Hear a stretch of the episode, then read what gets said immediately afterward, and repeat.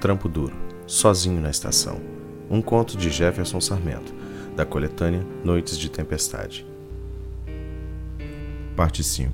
Quando a urgência tomou conta de mim naquela estrada estreita até a serra, certo de que Pet estava prestes a encontrar o velho Hans Mortinho da Silva. É um desses fatos inquestionáveis da natureza humana e posso garantir que sou humano demais para ser imune a ele. Homens apaixonados são idiotas de crachá. Não me canso de ouvir e dizer, porque a estrada que leva até a casa da serra é um recorte de jardim de infância numa folha de papel verde.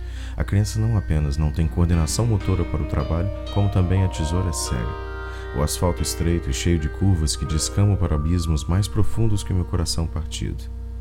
Mesmo assim, o idiota em questão cruzou aquele caminho torto de Deus como quem participa de uma corrida numa pista larga de aeroporto para salvar Pet. Em certos momentos, as rodas de trás do Calhambeque riscavam o asfalto podre e paqueravam sordidamente com o barranco revoltoso. Mas era só uma parte da minha consciência fermentada em todo o bourbon daqueles anos que realmente murmurava esse perigo ignorável. Todo o resto alucinava pela possibilidade de não chegar a tempo para salvar Pet, certo que estava de que iriam matá-la imediatamente. Por quê? Nem me passava pela cabeça e era uma pergunta irrelevante no momento. Portanto, só percebi que a coisa estava realmente ruim quando estava aos portões da propriedade, encarando perplexo o casarão em chamas ao fundo da entrada escoltada por ipês floridos. De longe, como eu estava, dava para imaginar que as chamas eram coroas tremeluzentes no cucuruto das flores amarelas. Uma cena linda de se ver. Demorei instantes fatais para perceber o que acontecia. Alguém tinha posto fogo na casa do vereador. O carro ficou na entrada e corri pela estrada de pés com a arma na mão como se com ela pudesse apagar o incêndio. No pátio largo, em frente ao prédio em chamas, encontrei dois homens debruçados sobre poças do próprio sangue. Virei o primeiro deles, não sabia quem era. Já o segundo.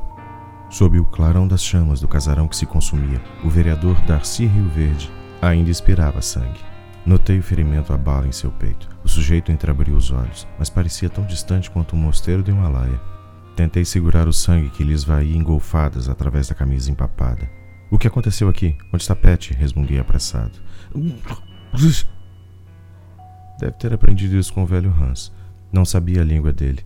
Levantei-me para olhar as chamas e vi o carro batido aos fundos. Estava abraçado a uma árvore.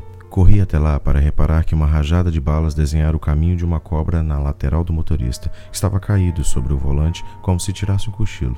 O terceiro olho na têmpora esquerda me avisava que seria um cochilo bem longo. O mais impressionante, porém, estava no banco de trás, o promotor viúvo de Gilda, Mortinho da Silva também. Mas que merda! E onde estava Pet? O vereador, o promotor e seus lacaios tinham ido almoçar com o Hans e a teriam deixado para trás? Em geral, não eram homens muito adeptos do cavalheirismo. Comecei a desesperar com a possibilidade de ela estar na casa, e estava olhando ao redor, tentando entender a coisa toda, quando ouvi a sirene subindo a serra. Levei alguns segundos para raciocinar o seguinte: Gilda morrer em meus braços e a polícia estava chegando em menos de cinco minutos. Agora eu estava na cena de uma chacina com um incêndio ao fundo e lá vinham os homens da lei. Certo. Podiam ser os bombeiros, mas algo me dizia que a coisa não era tão simples. Corri de volta até o vereador, agarrei seu colarinho. Ia ter que aprender alemão às pressas. Quem fez isso? disse, chacoalhando o pobre coitado. Ele regalou os olhos, cuspiu sangue, tremeu. Tss, tss. Diga, testamento? É por causa do testamento do Hans? Quem está com ele? Onde está a Pet? O Vidigal? Foi o Vidigal que fez isso? Ele levou a Pet?